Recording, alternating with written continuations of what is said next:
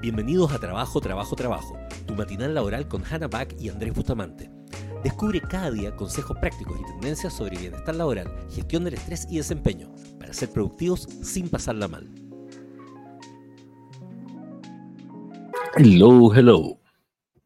Hola, hola, hola. Bienvenidos a un nuevo episodio del Matinal Laboral, Trabajo, Trabajo, Trabajo. Trabajo, trabajo. O como dice, o como dice Andrés, Trabajo, Trabajo, Trabajo.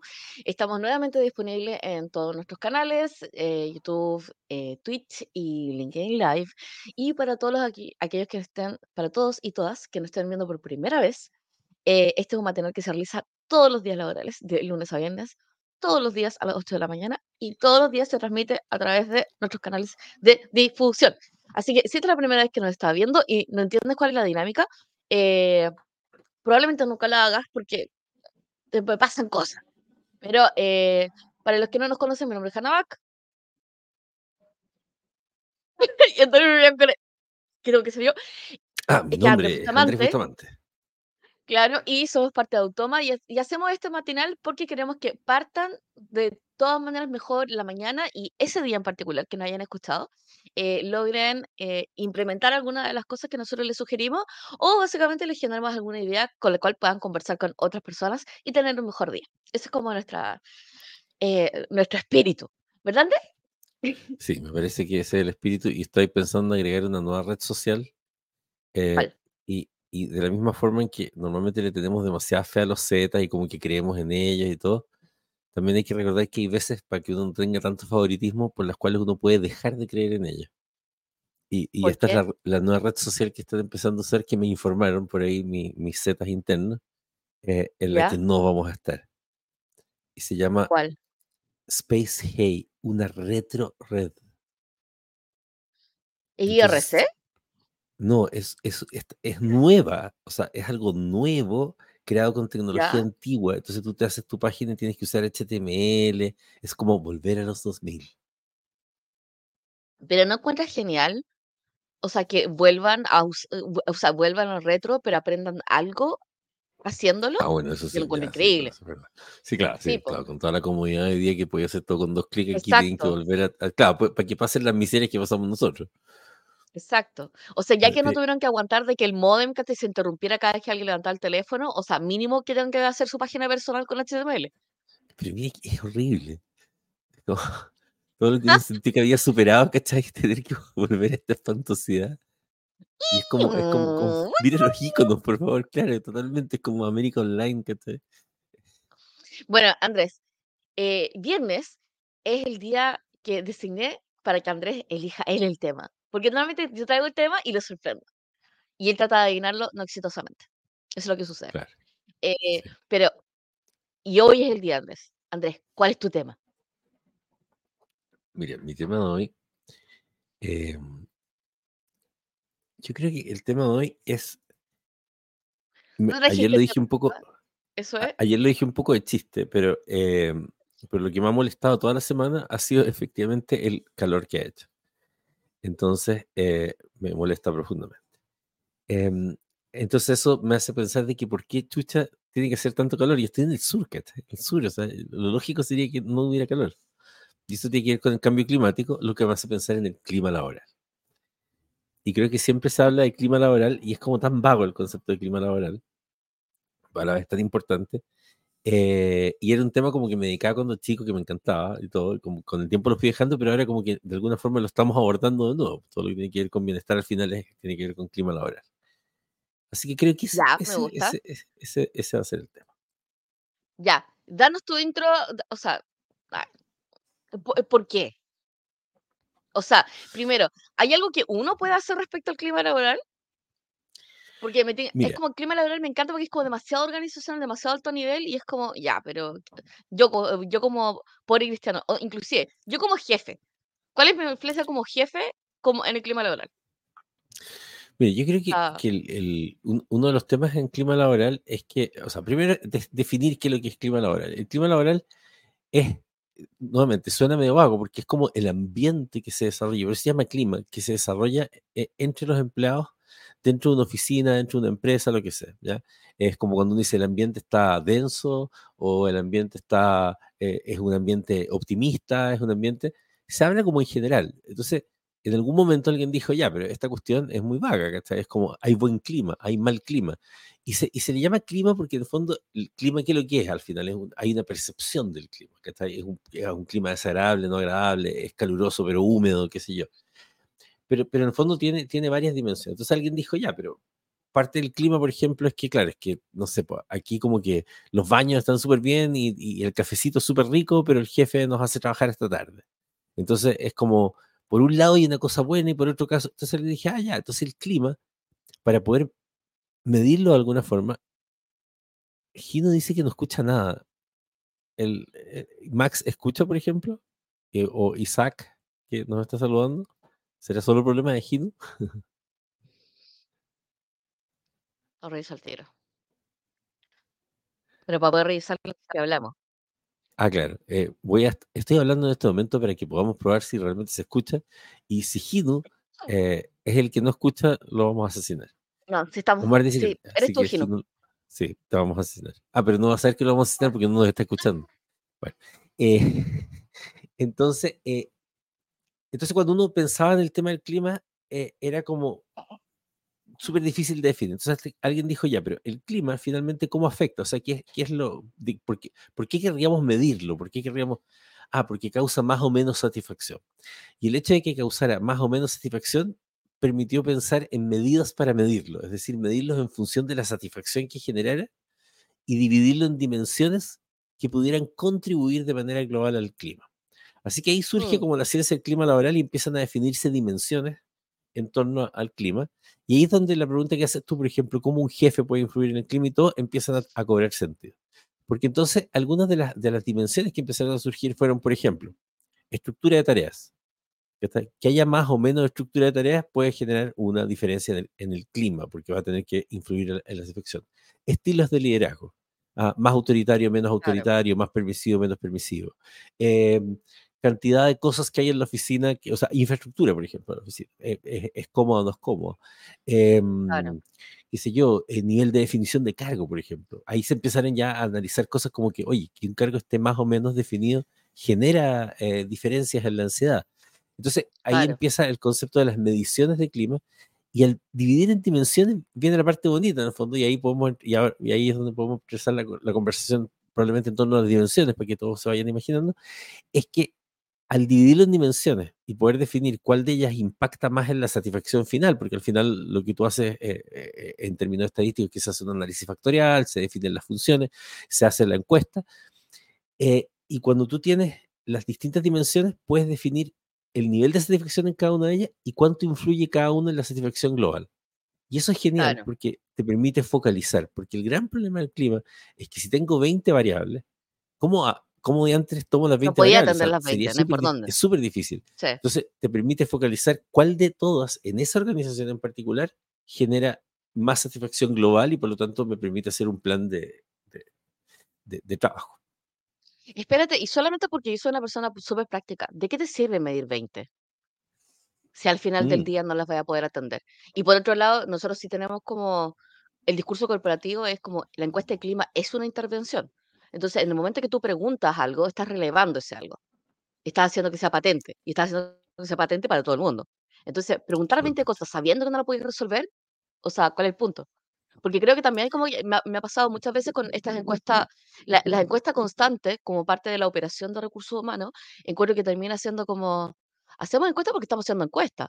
Pero, por ejemplo, si pasara que hiciera una encuesta de clima laboral y, por ejemplo, tú has denunciado un evento y ese evento no tiene un protocolo de resolución, o básicamente has reclamado, porque efectivamente, eh, o sea, internamente has reclamado, pero en realidad todo sigue igual, tenés desesperanza prendida. Entonces, una encuesta tampoco lo va a cambiar. O por otro lado, percibes de que aquello que te molesta o que aquello que te genera insatisfacción o miedo o incertidumbre, finalmente está, la naturale- está, dentro, eh, está dentro de la categoría de cosas que no puedes arreglar o que no está Claro, dentro de tu determinación para poder arreglar. Entonces, la- como que el, me, da, me da la sensación de que la encuesta de clima que si no existe con, con un espíritu de "L- realmente lo voy a arreglar y me voy a hacer cargo, termina, termina siendo peor. O sea. Ahora, yo, yo creo que, mire, ah, yo en eso tengo una postura súper, súper eh, clara al respecto para los que me escuchen y lo saben, en fondo. Es como las encuestas de satisfacción en general, porque esto es una encuesta de satisfacción al final, laboral. sí, Que es lo mismo cuando hace una encuesta, de hecho tiene la misma estructura que una encuesta de satisfacción de clientes. ¿cachai? Eh, para mí, literal, creo que todos los gerentes de, generales de empresas, porque eso, son- sí, no cachan nada de negocios los que hacen, los que aceptan hacer est- estudios de clima sin hacer intervenciones posteriores y no saben nada de negocios los que hacen eh, encuestas de satisfacción y no se encargan en detalle de la satisfacción del cliente. No saben claro. nada, punto, no entienden. Yo creo que, yo creo que, que esa lógica de creer que fuiste a una escuela de negocio y sabes negocio y eres gerente general de una empresa y sabes negocio, no, no sabes Sí, negocio cuando no entiendes satisfacción. Punto. Eso, eso es como una, una ley. Entonces, en general, si no vas a hacer intervenciones, no hagas estudios de clima ni hables de clima a la hora. Punto, no tienes sí, pues no lo hagáis. Entonces, eso es así, que- porque sí, es lo peor que puedes hacer, es una pésima idea, porque en el momento en que tú haces, tú lo dijiste muy bien, cuando tú haces un estudio de clima, en ese momento estás haciendo una intervención, porque las personas leen la encuesta eh, y, se, y, y generan una expectativa en su cerebro al ver preguntas en distintas dimensiones, justamente, más encima le muestras todas las dimensiones, mm, le muestras liderazgo, tarea y todo, la persona dice, wow, me están preguntando esto, voy a poder opinar, tal vez va a haber un cambio. Si después no hay un cambio, no hay un programa, y ojo, tiene que ser un programa en torno a todas esas dimensiones, igual, o sea, a sí, pesar de que no, de que no, está, yo entiendo, la gracia de la encuesta es que te permite focalizar, porque obviamente no podéis tratarlas todas, y tú vayas a focalizar y cada organización va a tener un, un orden de prioridad distinto, pero tienes que hacer algo, las personas tienen que saber, incluso tienen que sí, comunicar. De hecho, en ese sentido, creo que está súper bueno el acercamiento que está haciendo la Suceso con la encuesta, la SEAL Suceso, que era antes la sí, ISTAS, que es una encuesta de clima, básicamente, en cierta medida, claro. ¿no? Eh, eh, de- por lo menos todos aquellos factores muy importantes que son los factores, eh, de los estresores psicosociales, que están todos asociados al estrés, por lo demás. Tiene mucho, mucho eh, que ver con lo que estamos estudiando mucho ahora eh, en Autómata, que es el tema del estrés y el bienestar y todo. Y esas son 12 dimensiones que, que, que en el fondo son dimensiones, co- como te digo, que muy, muy típicas de clima, carga de trabajo, exigencias emocionales, desarrollo profesional, reconocimiento del rol, conflicto de rol, son tan calidad liderazgo, específicas. Compañerismo, inseguridad sí, condiciones de trabajo, equilibrio de vida privada y trabajo, confianza y justicia organizacional, vulnerabilidad, que esta es una de las últimas que pusieron que es muy interesante, y mm, violencia y acoso. Pero si yo tomo todas esas variables y hago preguntas en torno a eso, tengo que hacer algo al respecto. Ahora, claro. hacer cosas al respecto no es tampoco ni tan caro ni tan complejo. O sea, a veces A simplemente menos de es, que uno, claro, a menos de que uno tenga la percepción de inamovilidad de esas cosas, ¿cachai? Es como, claro, tengo un jefe y caso, el, el mejor, es el mejor amigo del dueño, ¿cachai? Entonces, claro, es como, o sea, de, de verdad, a mí, o sea, eh, la- con la experiencia, con la experiencia que tengo de instrumento, me parece que las encuestas de clima son una navaja de doble filo, porque también creo que algunas veces le preguntan cosas que son evidentes para la organización y toda la organización lo sabe. Entonces es como, queremos pasar 2 meses analizando datos, encima que no no es que use la tecnología más bacán, ¿cachai? Para poder hacer el tema de las encuestas, eh, o queremos hacernos cargo. Y, claro, eh, y también estamos dispuestos a ceder en esas cosas que nosotros consideramos que son como protocolos absolutamente incedibles, o, eh, o qué, ¿cachai? O sea, que algunas veces son porfiedad. O sea, el tema del claro, teletrabajo es porfía, o sea, si- siendo re sincero, ¿cachai? Es como, si hicimos el trabajo y funcionaba todo bien, y esta, funciona, esta, esta oficina funcionaba bien en pandemia, y teníamos control, y básicamente la, la pega la sacábamos, y todo, ¿cuál es el punto de sacar a toda la gente de sus casas en pleno calor para que recorra una hora y media en micro para llegar a la oficina? ¿Cuál es el punto? ¿O cuál es el punto es de que, que vengan con la oficina, ¿cachai? Y que no puedan usar shorts los hombres en verano?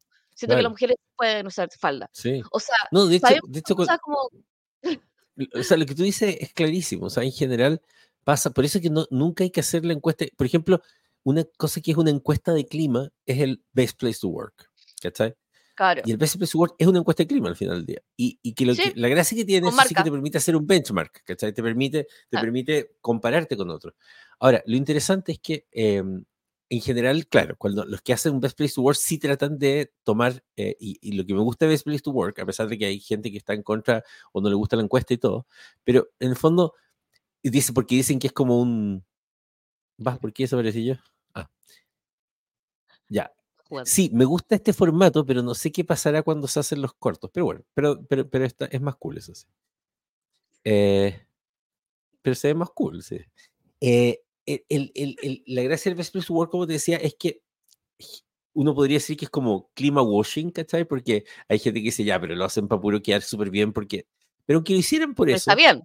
están obligados al final a trabajar sobre esas dimensiones porque públicamente se conocen sus resultados. Entonces, creo que la competencia en ese sentido siempre tiene, tiene algo positivo. Ahora, lo que sí, esto para que, solamente para que no se me olvide, y, ayer cuando vimos lo del libro de innovación, ya la gente nos está viendo que tenemos que lanzarlo, ya tengo súper claro cuál es el, el, libro que tenemos que sacar, Pujana. En realidad, y yo creo que va a ser, va a ser una sensación.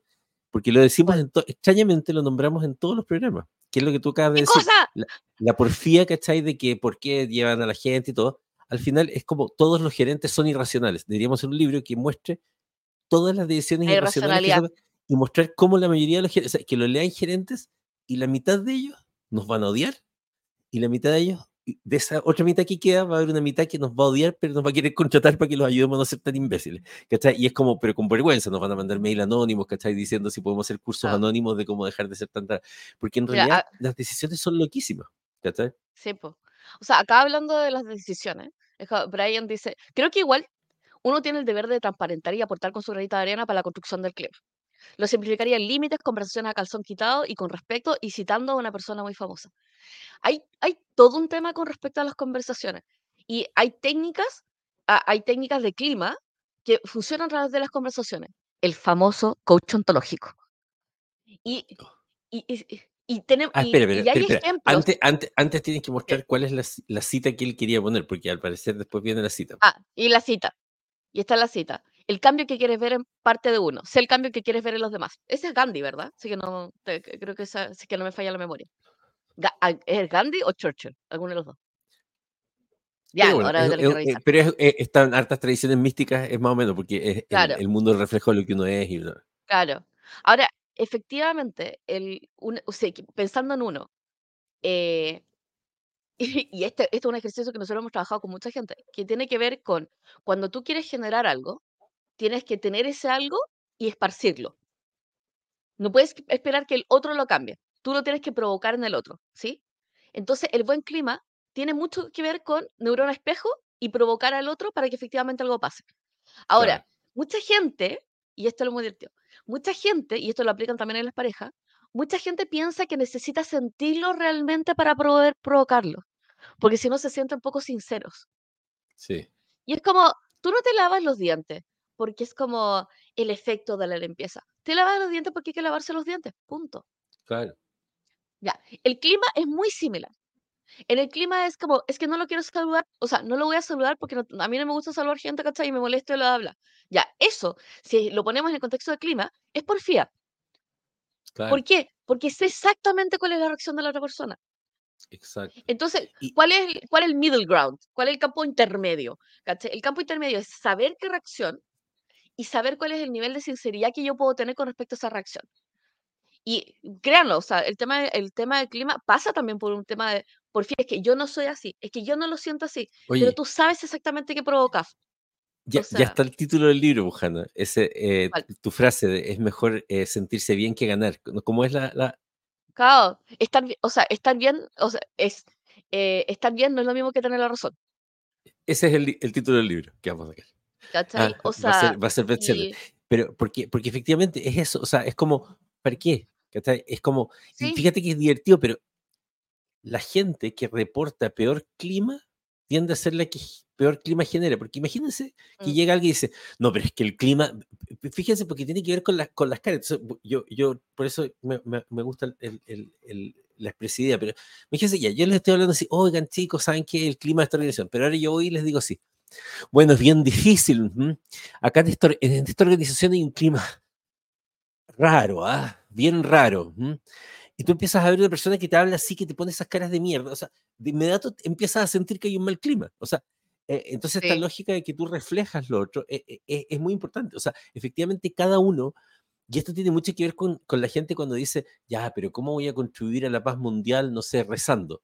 Puta, créeme que cuando hay 200 mil millones de personas rezando, algo pasa, ¿cachai? ¿Ah? Eh, o cuando uno tiene pequeños actos de amabilidad, algo pasa. Por algo las organizaciones eh, que, donde tenéis, no sé, a lo mejor tenéis cinco cajeros que atienden mal, ¿ah? Eh, pero uno de ellos atiende súper bien, y yo, lo, yo lo he probado, lo, he visto en bancos.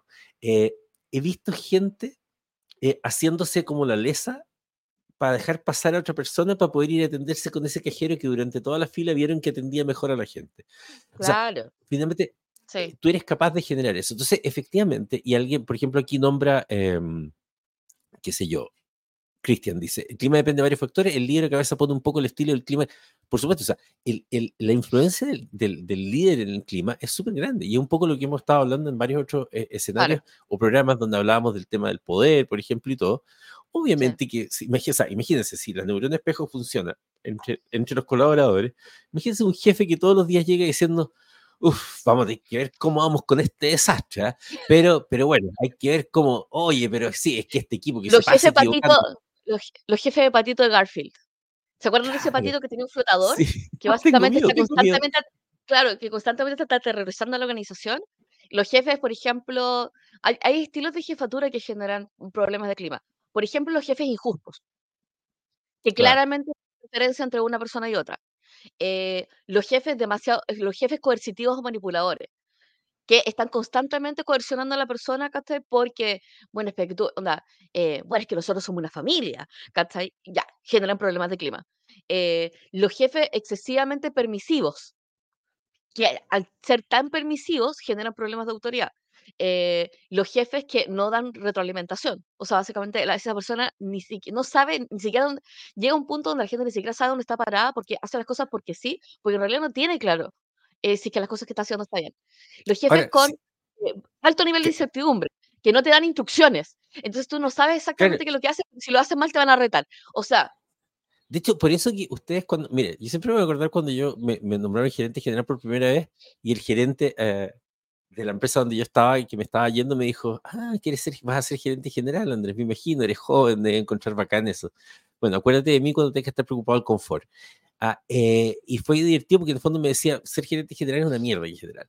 Ah, eh, y es como que el mensaje que yo creo que le vamos a mandar a, este ganadero a tener razón es ese, Porque, porque se fijan, por ejemplo, ya aquí tenemos estas dimensiones del, de la encuesta suceso, que lo que me gusta es que está muy asociado al riesgo psicosocial, carga de trabajo, y si todas tienen que ver con el jefe al final, ah, y tienen que ver con los líderes. O sea, finalmente, porque incluso el violencia y acoso está asociado a cuánto el líder deja que eso ocurra o no.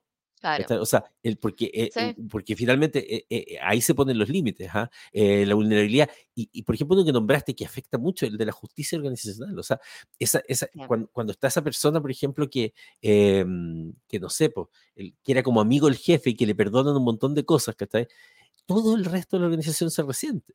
¿ah? Y fíjate que incluso los jefes pusilánimes, que pueden ser buena onda, o sea, mi gente tiene un jefe muy buena onda, los trata a todos increíbles pero la organización siente que no toma las decisiones estratégicas que permiten que la, que la empresa sea más competitiva, también lo odian. Es como, y, le, genera un, sentimiento peor, porque se sienten culpables de odiarlo, porque es como, puta, el jefe es demasiado bacán, puta, nos trata increíble, no, es tan bueno, ¿cachai? y todo, es un súper líder, pero puta, esta empresa iría tanto mejor si él se atreviera, no sé, a vender tal cosa. No, acá hay una cosa. El peor jefe, para lejos, especialmente para profesionales que son buenos profesionales, es tener un jefe cobarde e ineficiente. No hay nada que va en contra de la moral corporativa más que tener un jefe que es cobarde y que es ineficiente. Cobarde porque no deja moverte para ningún lado y ineficiente porque finalmente tampoco se mueve él. Entonces hay pegas que tiene que hacer el jefe. Entonces, por ejemplo, el jefe ¿qué hace? El jefe da las direcciones, si tu jefe da malas direcciones, vaya a tener más problemas de clima porque toda la gente va a sentir que no está, haciendo, no está aportando. Aunque haga buen trabajo, va a sentir que su trabajo no tiene aporte, que no está haciendo nada importante. Y eso va a encontrar la motivación, y eso va a encontrar la energía, y va a sentir que la carga de trabajo no tiene sentido, y por ende va a sentir más pesada la carga de trabajo. Eh, y, y eh, o sea, y, y, bueno, hay combinaciones, hay combinaciones distintas, porque es jefe versus organizaciones. Hay organizaciones, por ejemplo, no sé, típicas organizaciones que han venido trabajando en la misma forma mucho tiempo y que cuando viene un jefe que, por ejemplo, da la posibilidad de que las personas sean más, más proactivas, genera problemas de clima. Ah, bueno, mire, qué están interpeladas. Qué bueno que dijiste eso, porque justo Isaac pregunta qué tiene que ver con la cultura laboral de la empresa. El clima se cristaliza en cultura. Entonces llega un punto en que, la, la, en el fondo, el estilo de un jefe, lo que sea, digamos que ese jefe está por 10 años y de, entonces se empieza a cristalizar muchos de esos factores como parte de la cultura. Y por eso, Sí. como alguien, alguien decía, oye, hay cosas que a lo mejor ya no se pueden hacer porque ya eh, está establecido, bueno, y un poco lo que decía Hanna también ahora, ¿no es cierto? Oye, eh, la cultura es de una forma, llega un jefe y quiere cambiar las cosas, cuesta, efectivamente la cultura viene a ser esa cristalización. Ahora, la cultura no Sí. es inamovible, ¿ya? Eh, No, lo que pasa es que la cultura es más difícil de mover, eh, pero, Sí. pero entonces la gracia es que los factores de clima bien gestionados, o sea, por ejemplo, yo si quiero cambiar una cultura, ¿qué es lo que debiera hacer? Debiera tomar los factores de clima y aquellos factores que duelen más, esos trabajarlos en positivo, de manera de ir estimulando las otras conductas culturales que quiero cambiar, Claro. manteniendo satisfacción. Ahora, si trato de Claro. hacer un cambio de cultura manteniendo factores de clima de mierda, probablemente va a ser muy, mucho más difícil, Claro. voy a generar más resistencia. Entonces, Claro, o sea, ese es eso ese es el punto. El clima tiene que ver con el nivel de fricción que existe en en un momento dado dentro de una organización. Entonces, por ejemplo, eh, y y incide muchísimo, por ejemplo, en el nivel de riesgo, eh, en el nivel de riesgo de intervención. ¿A qué me refiero? Por ejemplo, si yo estoy con problemas de clima y quiero lanzar un nuevo proyecto tecnológico, adivina qué proyecto se puede ir a la punta de la loma. el Entonces, cuando uno. El proyecto tecnológico. Entonces, cuando yo quiero gestionar, por ejemplo, el lanzamiento de un producto, cuando quiero gestionar una reformulación de área, cuando quiero gestionar cualquier cosa que sea una modificación, el clima es un componente súper crítico para, pa- para ver si efectivamente existe o no las condiciones para poder hacerlo. Eh, Claro, porque, ¿qué te dice? el- o sea, es un reflejo, es un reflejo Sí, de problemas de comunicación, eh, problemas de liderazgo, problemas de estructura y problemas de proceso. Entonces digo, o sea, claramente algo está... Claro, a mí, a mí, como te digo, a mí me sorprende, me parece muy loco en realidad, eh, eh, eh, y, y culpo, a, culpo a los ingenieros comerciales o, o a, las, a las universidades, etcétera, de que, eh, ¿cómo no entender que finalmente si todo lo hacen personas no sea la cuestión más importante de las personas? Es como loco, ¿cachai? Como, Claro. ¿por qué un proyecto tecnológico bien Sí. diseñado? ¿Por qué, los- por qué la gente cree que algo va a funcionar si Gantt compete las personas? ¿Por qué tu carta Gantt sería más como- importante que las personas que van a participar, ¿cachai? O sea, es psicótico, o sea, en- lit- literal, si tú lo piensas, es psicótico. O sea, es como, si Ah. son seres humanos los que ejecutan, ¿por qué no es lo más importante de los seres humanos? Entonces, ¿qué pasa? Tú dijiste algo, una palabra que es muy importante, eh, y creo que todos deberían grabársela a fuego, que es la palabra riesgo. ¿Ya? Ah, y- Sí. y, por eso, por ejemplo, en el caso, y por eso me gustó el, el tema de sal suceso, porque en el fondo nombra estas variables que son como de clima, pero se llaman riesgo psicosocial. Y, y está Claro. y, y- y la encuesta, que por lo demás es obligatoria, la deberían pasar todas las empresas, eh, eh, y- y- o sea, aprovechen porque además es gratis en el fondo, ah, eh, tienen que hacer el esfuerzo de pasarla, pero lo tienen que pasar cada dos años y pero sí, Eh, la- se llaman factores de riesgo psicosocial porque en estricto rigor, cuando estas variables se manejan mal, ¿qué es lo que ocurre al final? Cada una de estas variables influye en una cosa de la que hablamos en casi todos los programas, el estrés. Y el estrés, ¿no es cierto? Lo que hace es que tomemos decisiones estúpidas. Hace que, que decidamos de manera, porque en el fondo bajamos nuestra, lo, lo que ocurre es una depresión de la, de la corteza frontal.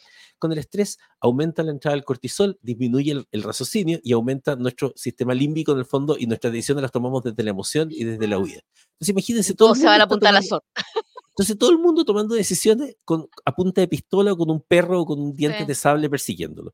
¿Cómo va a tener, o sea, cuáles son? Eso te hace pensar en por qué una empresa se gasta 250 Sí. millones de dólares y no logra mejorar su e-commerce.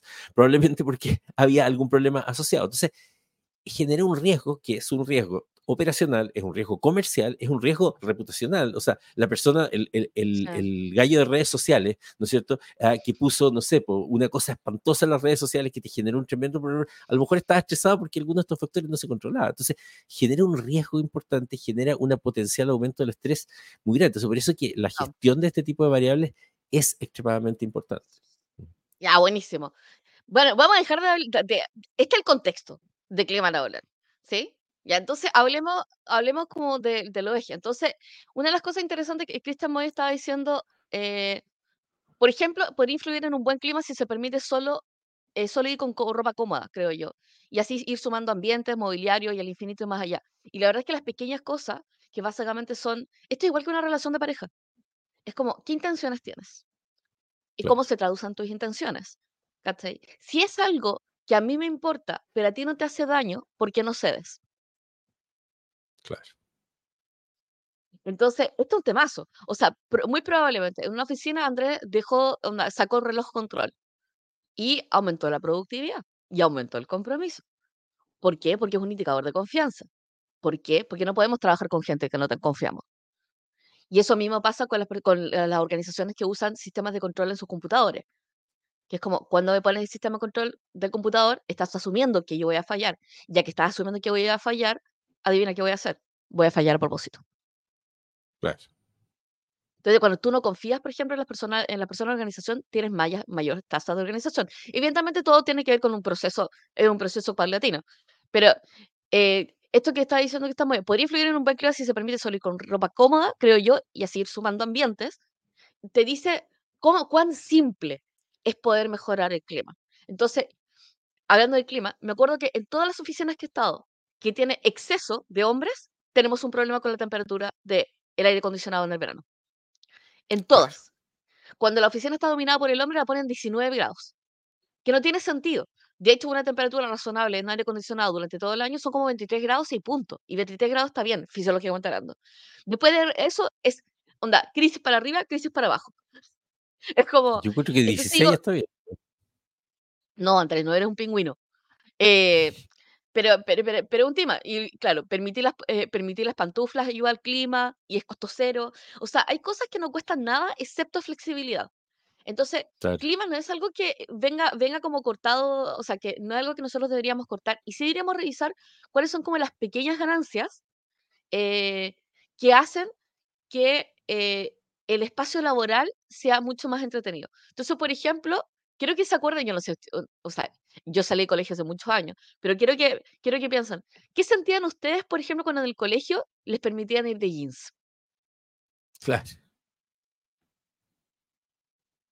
Aumentar el clima, ¿podría ser sostenible durante todos los días? Probablemente no, porque venir de uniforme también simplifica la vida. Pero tener un solo día donde nosotros podemos expresar nuestra personalidad. Claro. Entonces, yo, o sea, hay un ejemplo súper de, los viernes de Atlassian, que tienen estos viernes que no sé si siguen todavía, donde uno podía hacer cualquier proyecto que quisiera con la condición de que tenías que mostrarlo. ¿Va a mejorar eso el clima? Absolutamente.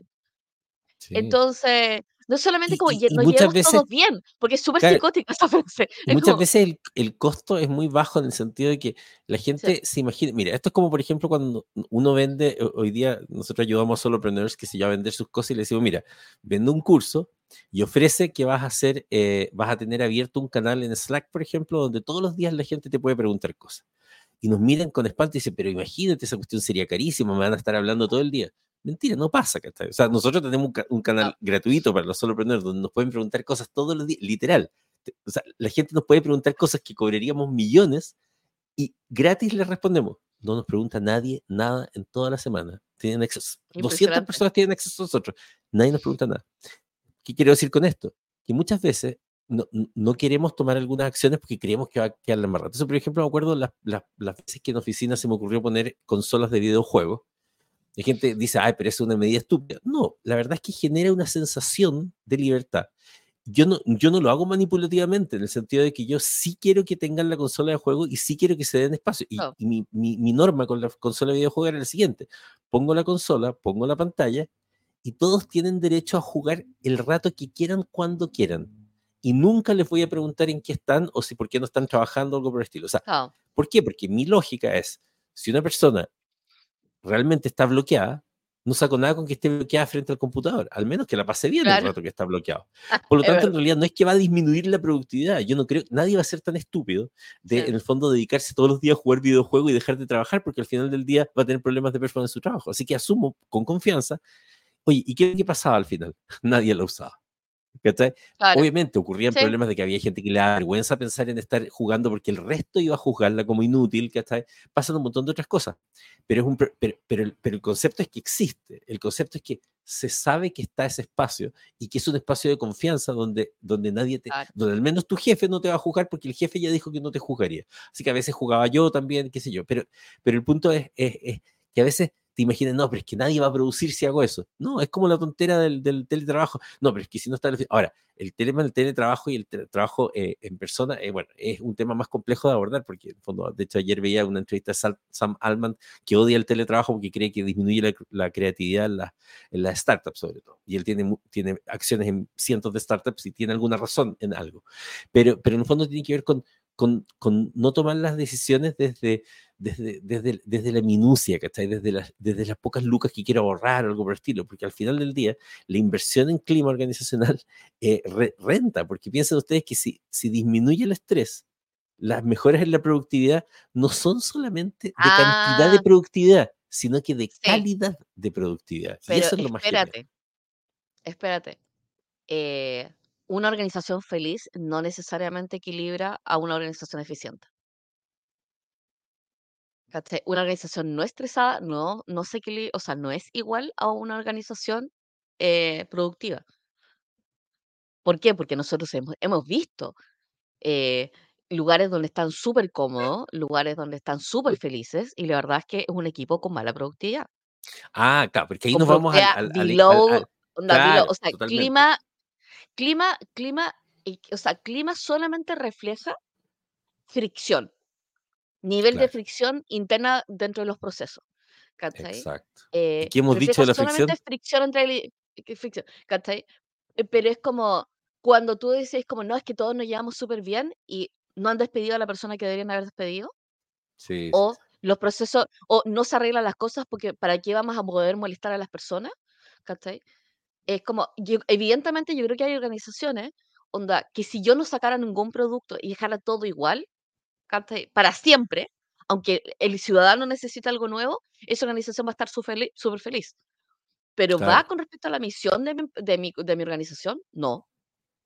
Entonces hay que tener cuidado con esta cuestión de estar cuidando el clima, todo, o sea, de que el clima sea lo principal. Tenemos que hacer una traducción. Es como el clima. De hecho, creo que una buena forma de revisarlo es transformar clima a riesgo psicosocial, que es cuando la fricción puede generar problemas, tomar la satisfacción del cliente, o sea, tomar la satisfacción del empleado y la satisfacción del empleado en realidad transformarla a employee experience, que es y people analytics, ¿cachai? Eh, y básicamente deshacerse del clima, porque de, verdad la encuesta de clima, o sea, como que, sí, o sea, a mí no me encanta porque de verdad encuentro que, eh, que no tiene propósito, versus el CLCM, que hay que mandar felicitaciones a toda la gente, a toda la gente que participó en ese proyecto, porque realmente está muy, muy bueno, eh, donde tú dices, ¿sabes qué? Esto realmente, uno, es accionable, dos, es preciso, tres, es objetal, ¿cachai? O sea, es un objeto súper claro del cual interviene.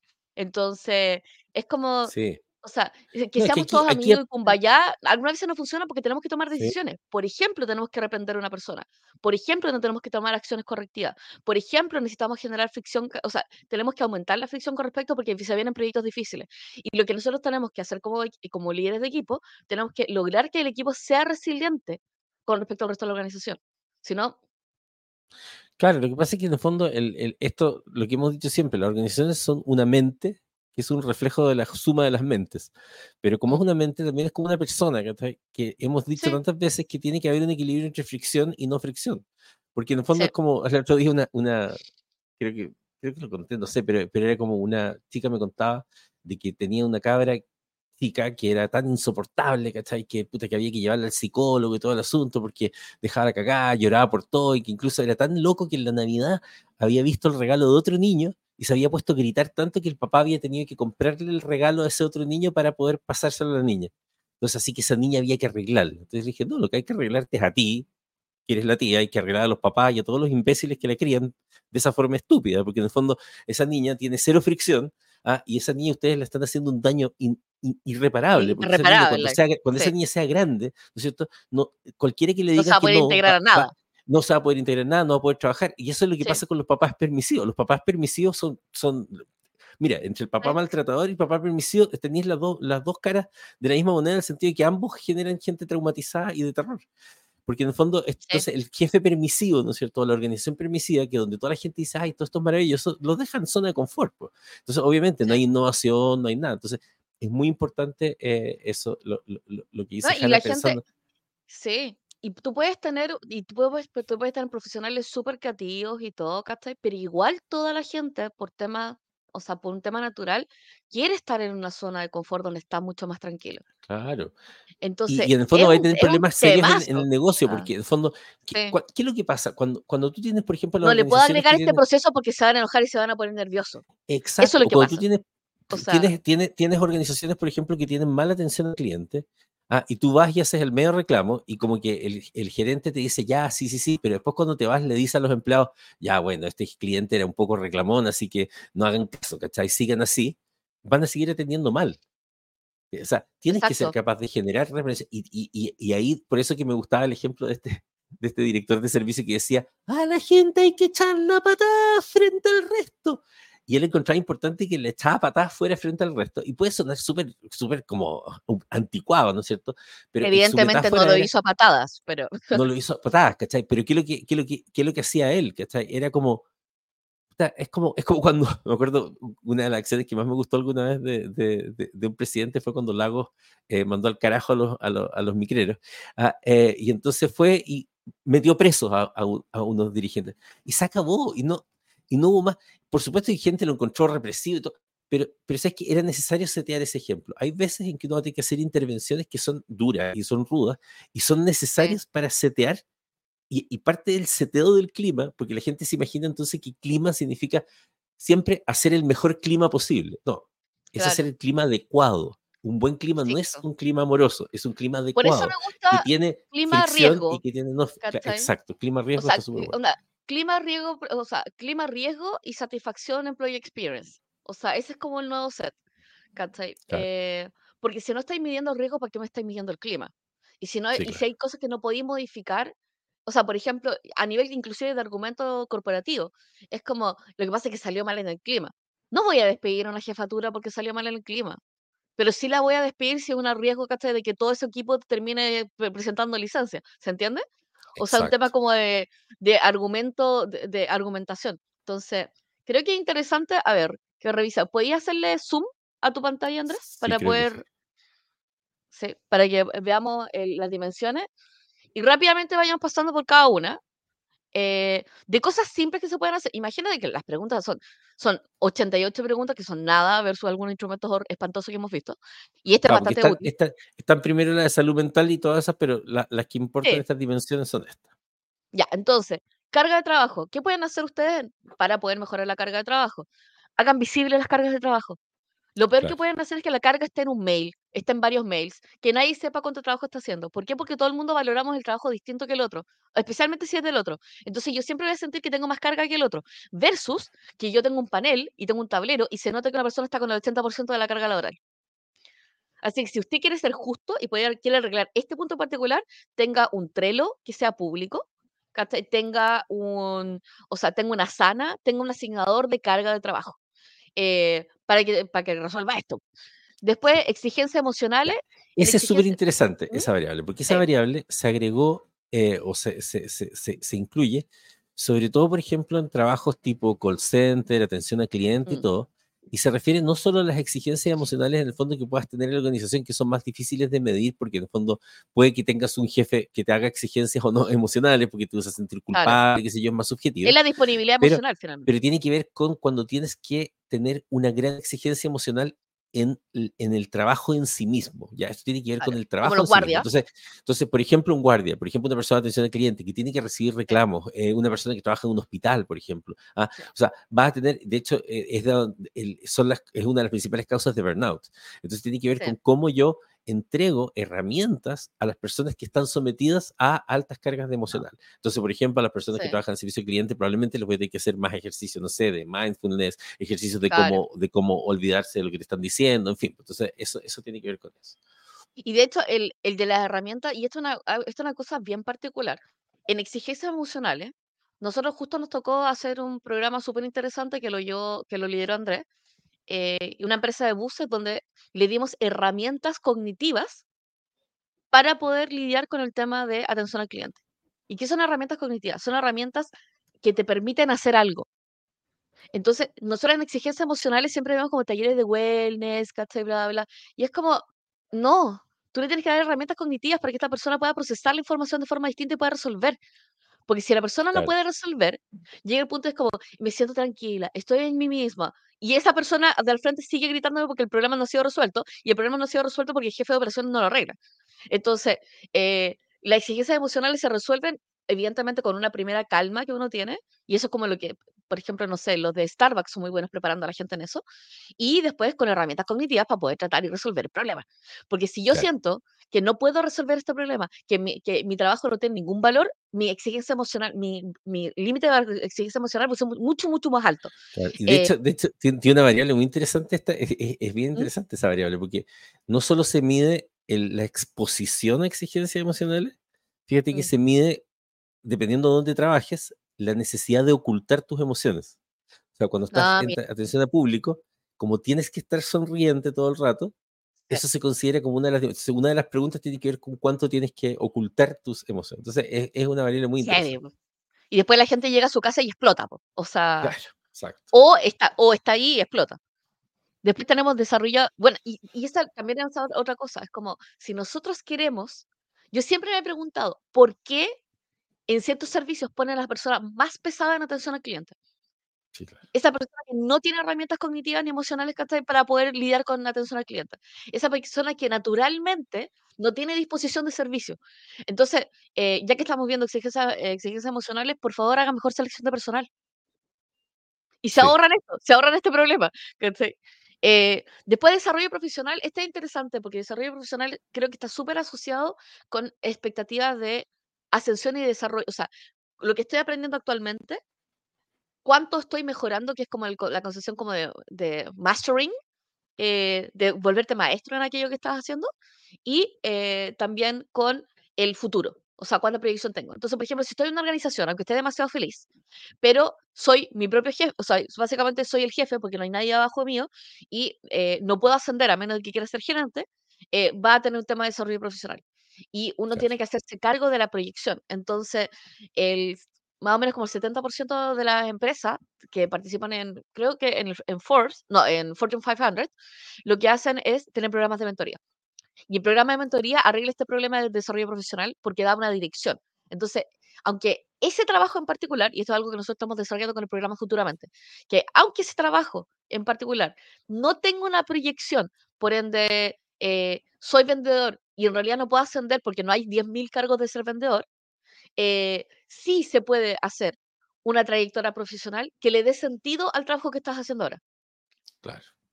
Donde se valorice la etapa, básicamente. Es súper interesante el tema de desarrollo profesional y es súper importante a nivel de planificación y a nivel de eficiencia. Si yo siento que no tengo futuro, no me estoy desarrollando, voy a invertir menos en lo que estoy haciendo ahora.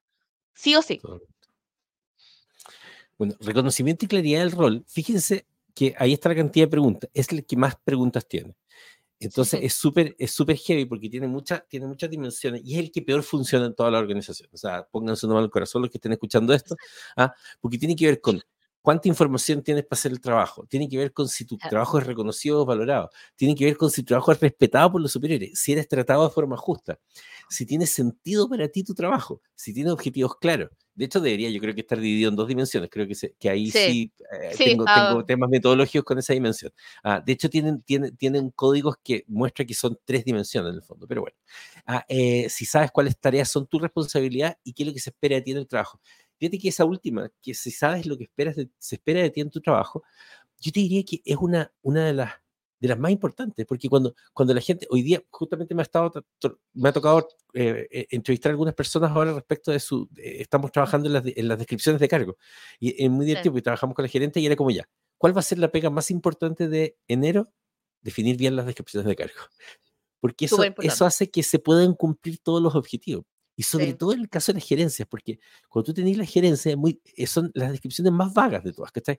Encargarse del área comercial de la empresa. Ya, pero ¿qué es encargarse reportar del área comercial? informes a la, o sea, reportar los informes al gobierno corporativo. y eso es lo que genera, entonces, no, pues generar, eh, es preocuparse, ¿no es cierto? ¿Qué es lo que es el área comercial. Ah, lo que me dice, el área comercial es venta. El área de operaciones es, es optimización, ¿cachai? ¿Cómo, ¿Pero qué se espera de ti? ¿Cuáles cuál son? Esos detalles son los que hacen, porque si no, quiero que piense que es obvio. Si te digo, hazlo lo mejor posible, tengo tantas formas de hacerlo lo mejor posible que todo lo que haga me va a generar ansiedad, porque podría no ser. ¿Ves que te digo?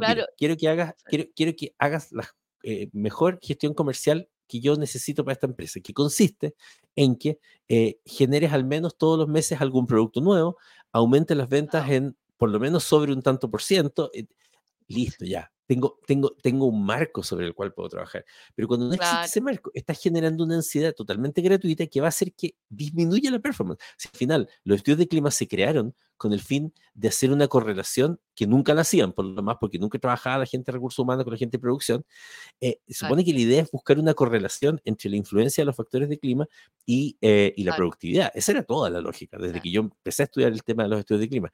Em, eh, pero en este caso, además, como agregamos el tema de la seguridad, tiene que ver con el riesgo corporativo, por lo tanto, con la sostenibilidad de la empresa.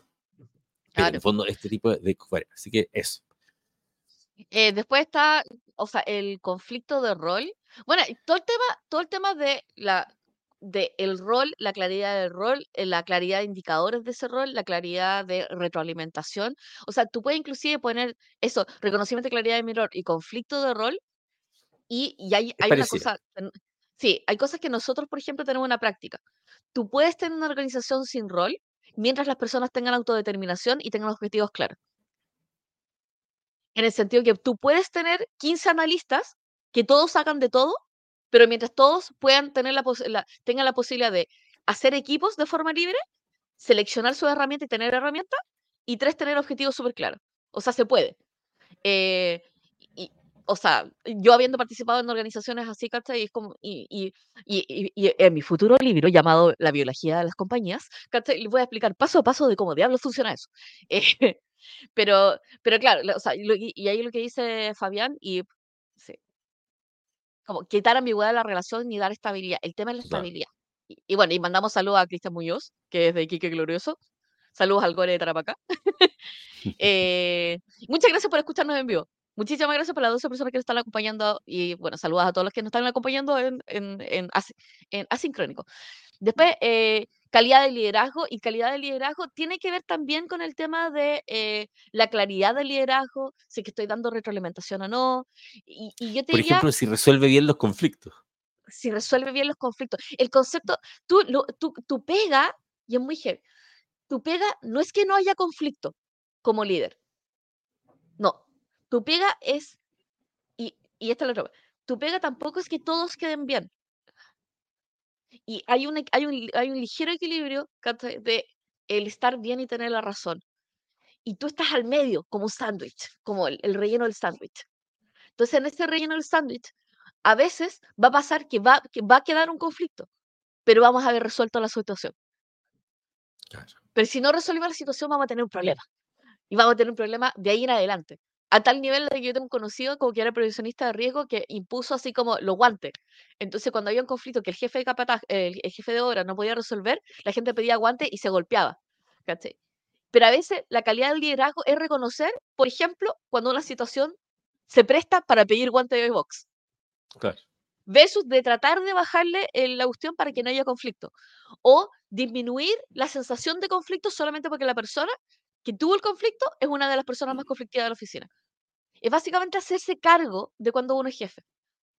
Y, eh, de, y de verdad, yo, yo he conocido gente muy, muy amable que percibía como mal jefe porque no es capaz de poder resolver el conflicto. no es capaz de poder resolver el conflicto y, las y los bloqueos de parte de, otra, de, parte de otra área y no es capaz de poder ser claro. Eh, y uno puede ser claro y porfiado con respecto a algo, pero va a ser mucho mejor que dar incertidumbre compañerismo, evidentemente, no sea pate vaca, no, no, participe, no participe en el chisme. Y lo otro es, eh, creo que hay que ser súper explícito de qué cosa es absolutamente inaceptable en la oficina. Y creo que esa inducción en algún momento se tiene que dar y da, lo mismo si anteriormente, bla, bla, bla, o y esto tiene que ver con la normalización. Entonces, y ahí entramos a violencia de acoso. Claro, acá, acá, hay una, acá hay una cosa. Eh, normalmente los grupos van a ser extremadamente defensivos con respecto a sus prácticas. ¿Por qué? Porque no, no quieren sentirse equivocados, no, quieren sentirse equivocados ni atacados, y no quieren reconocer que han estado mal. Entonces a mí me ha tocado estar en una organización extremadamente machista, donde uno escucha comentarios y la verdad es que la defensa del comentario es que siempre hemos, siempre es que nosotros somos así, uno tiene que hacer la corrección de, no, ustedes deciden estar así en este momento en particular. Y esa conversación hay que tenerla ahora. O sea, y, y, eso, o sea, y todo lo que se normalice, todo aquello que efectivamente genere eso, tiene que existir una conversación explícita donde no puede ser una sola persona la que plantea el tema, sino efectivamente tiene que ser una conversación, que es como, ¿usted, ¿ustedes consideran normal de que tengan, por ejemplo, conversaciones con respecto a las clientas que son como buenas mozas frente a otras mujeres de la oficina? O sea, yo tengo que escuchar yo esa conversación. Y por otro lado, o sea, me acuerdo de una oficina que tenía como un grupo de WhatsApp de hombres donde comentaban sobre las mujeres en la oficina. ¿Es eso razonable con una persona que tú consideras tu par? Entonces hay que relevar esas cosas y hay que atreverse a relevar esas cosas porque creo que cada vez que nosotros no las relevamos, dejamos que se sigan normalizando. Y, y entretenidamente, esto no es un protocolo, es una conversación. Necesitas que exista la pues. conversación y necesitas que la conversación sea segura. Eh, porque es como el no con su manual y protocolo y es como, no, no te necesitas un manual, necesitas una conversación. Esa conversación no se quiere tener porque en el fondo los grupos que defienden su, su forma de ser saben que es inadecuado. Claro, o sea, o sea, en ese sentido es como, siempre paso el dato, ¿cachai? Y puede, puede sonar eh, eh, feminista, lo que me parece que está bien. Ah, eh, es que realmente, por ejemplo, el tema del machismo sí sigue siendo un tema en todas las organizaciones. Este Creo, creo que tenemos que olvidarnos de esa idea, esa, esa, esa, idea, cuando tú tienes, cuando tú tienes estos hombres que de repente dicen, ay, que las feministas nos tienen todos cagados porque al final tenemos que hacer todo para ellas.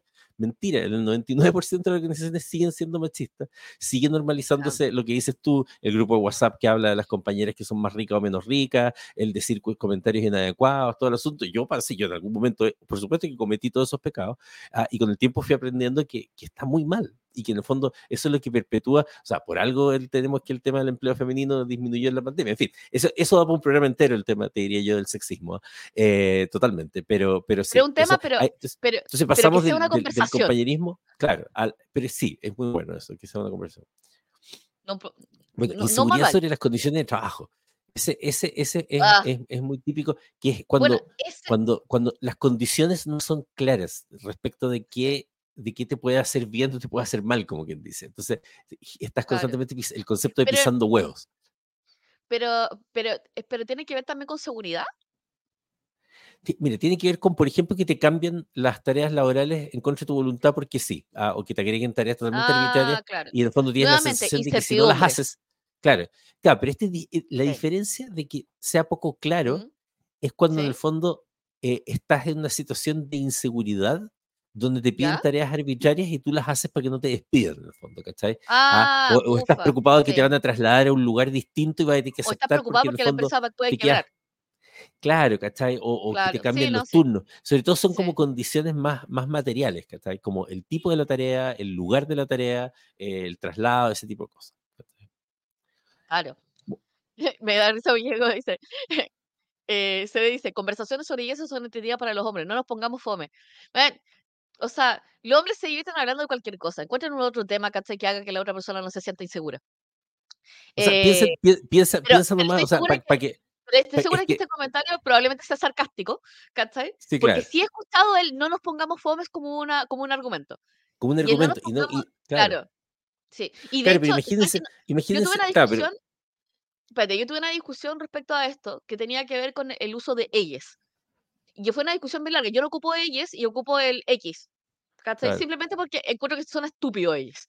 ¿Cachai? No, porque no, no, no, porque no valide, ¿cachai? El ellos como, como un pensamiento abstracto, pero el ellos siempre me hace preguntarme, ¿y por qué no, por qué no dijimos ellos? ¿Cachai? Porque es ellos. Aparte me gusta pronunciarlo. Entonces, decía, oye, ¿sabes qué? Eh, eh, para mí es un cambio de vocal, aparte de que me cuesta pronunciarlo, ¿cachai? Pero es un cambio de vocal.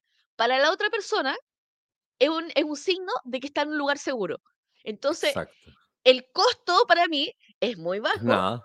El costo para otra persona es muy alto. Entonces, cuando estás en el concepto de clima, en el concepto de clima, tú sacas tus matemáticas, ¿cachai? Y tú decís como, me carga saludar a la gente, pero la gente cuando no la saluda se siente insegura porque piensa que estoy enojado con ellos.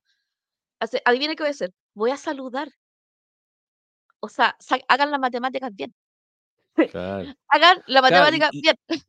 Claro, pero de todas maneras, asumiendo que es una, era un comentario sarcástico el de las conversiones de belleza son entretenidas, eh, claro, y ahí dice Juan Riquelme también, no nos pongamos graves, es otro de, lo, de, lo, de, lo, de las cosas que se usan para esto. Claro, pero en el fondo, solamente para dar un ejemplo, pero imagínense a lo mejor la chica que está no sé, es, que, es lo que pasa hoy día gracias a Instagram y todo eso, ¿no que está disconforme con su peso, qué sé yo, con su, su cara, lo que sea. Y ese día se arregló, se maquilló, encuentra que finalmente está, se está viendo bien, eh, eh, eh, qué sé yo. llega a la oficina, ah, y qué sé yo, y se puso el pelo crespo, por ponerte un caso, y están los hombres comentando, ay, cachaba nada más matabaciones que las mujeres con el crespo son todas unas vagas, las crespas, no sé qué, ¿eh? y, y echaste a perder el día entero. O sea, esa Y por eso no tenés que comentar sobre el otro. Hizo que todo su día sea una miseria. Entonces, no hablen de los cuerpos de la gente, en fin. Eso, eso entra ya en el caso, o sea, de hecho, la variable de violencia y acoso que se agregó en el fondo en esta, en este, en esta versión de la encuesta y que tiene que ver con además el, el trato de la OIT que empieza a regir este año. O sea, además, piensen que en sus empresas esto se va a transformar en algo en que va a terminar todos demandados si es que no se preocupan de eso. O sea, por último, sí. susto. Porque salió, no, y aparte que salió Ley Karin, así que actualizan claro, Las cosas, las cosas pueden, o sea, ¿y por qué sale la Ley Karin? Qué bueno que lo nombraste. La Ley Karin sale porque alguien puede suicidarse porque alguien encuentra razonable burlarse de alguien o porque las bromas son bromas ah, y todo eso puede... O sea, lo, o sea, que le, lo que le pasó a ella es una secuencia de puras acciones que parecen inocuas. Por ejemplo, cambios de horario por ejemplo, cambio de asignación de horas. Por ejemplo. Ah, no, no, hablarle, no hablarle por un periodo de tiempo. O sea, por ejemplo, no seguimiento de una licencia médica. Todas esas cosas suenan súper inocuas y esa persona se suicidó. Y después tenemos los casos de, de Florencia, eh, que es una chica que se suicidó en un hospital que se suicidó después que otra chica se suicidó exactamente en el mismo área, exactamente en el mismo cargo. Entonces, se levantan todas las alertas, ese caso está en, en, proceso judicial, por cierto, eh, y uno dice, ya, pero es que no, es, no nos pongamos graves, eh, no nos pongamos graves, pongámonos graves. O sea, estos son riesgos sociales. Nosotros hemos visto casos súper, súper graves. Y súper graves, y no solamente llega un punto donde en realidad efectivamente generamos un daño permanente en la persona. Esa persona nunca se recupera porque nunca tiene la intervención suficientemente rápido como para que esa persona vuelva a su estado natural.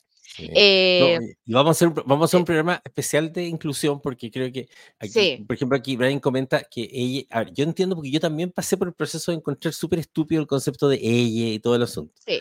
Pero quiero decirle, lo vamos a hablar y lo vamos a hablar y lo vamos a hablar en un, en un programa en particular. La verdad, y quiero que todos se metan en la cabeza, ella no es una estupidez. Y les voy a explicar solamente una razón por la cual no existe el concepto de identidad de género. Y así como existen las personas trans, por ejemplo, que son personas que nacieron con un sexo biológico, pero tienen una identidad de género completamente distinta, y que, ojo, respetar a las personas trans hoy día te, lleva a demanda, porque Chile es de los pocos países, gracias a Dios, que tiene ley de identidad de género y por lo tanto, si quieres ser chorito y no reconocer a una persona trans, genial, ándate a la cárcel, literal, eh, y te la mereces por lo demás.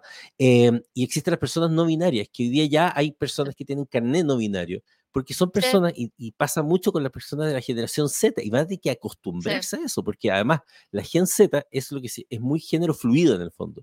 Y no consideran que los rasgos que consideramos normales masculinos o femeninos son lo que los representa a ellos como género. Y a ellos sí les gusta que se refieran a ellos como ella, porque es el género no binario, no tiene... Y la verdad es que nos moleste o no nos moleste, es el reconocimiento de la identidad del otro. Eh, como decía Hanna, no te cuesta nada decir ella. Si lo que quieres es, ganar y decir, no, es que yo no voy a decir ella, pero tú estás dañando la identidad del otro. Esa persona se despierta en la mañana, esa persona, o sea, y yo conozco a esa comunidad, o sea, eh, eh, eh, en detalle, y, y, es como, son personas que la pasan muy mal porque no reconocen su identidad. Y de hecho, por ejemplo, en el caso de las personas trans, la expectativa de vida en Latinoamérica es de 35 años porque si suicidan no los matan después de esa edad. O sea, para que se hagan una idea, como en el fondo, manchan sangre en sus manos. Exacto. Entonces, en fin, todas estas cosas, bueno, confianza, justicia, para ir cerrando, porque ah, confianza y justicia organizacional, equilibrio, trabajo de vida privada, vulnerabilidad, todas, vulnerabilidad y violencia de cosas son como de las últimas, eh, las últimas que, que, que, han ido agregando, ¿ah? eh, y son todas muy importantes. Así que efectivamente vamos a hacer un programa de, inclusión y, y, diversidad, porque creo que es muy importante, creo que Chile necesita una cultura un poco de eso, sobre todo ahora que tenemos leyes y que no quieren irse presos, eh, vamos a hablar de eso. Pero en resumen... Pero solamente, para, solamente para ir cerrando, de verdad la frase es estar bien, o sea, estar bien no siempre, no siempre es igual a tener la razón.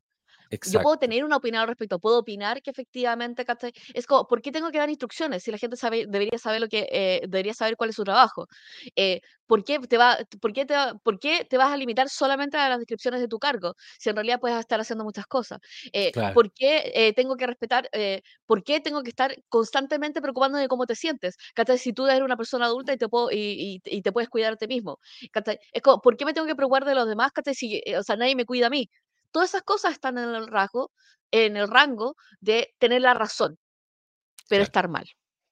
Exacto. Y, inclusión está dentro de esa categoría. De yo puedo tener la razón, quizás el ella no genera ningún tipo de integración, pero el efecto que puedo provocar en la otra persona de desconocer, de desconocer quién es, puede generar un tema. Y el tema es que efectivamente hay no binariedad. Así que, o sea, el mensaje, el mensaje de hoy es, de verdad, dejen de hacer el clima y toman el CLSM, lo pueden hacer gratis, se los, se, los, eh, se, los interpreta gratis suceso, porque se lo entrega a través con datos RAW.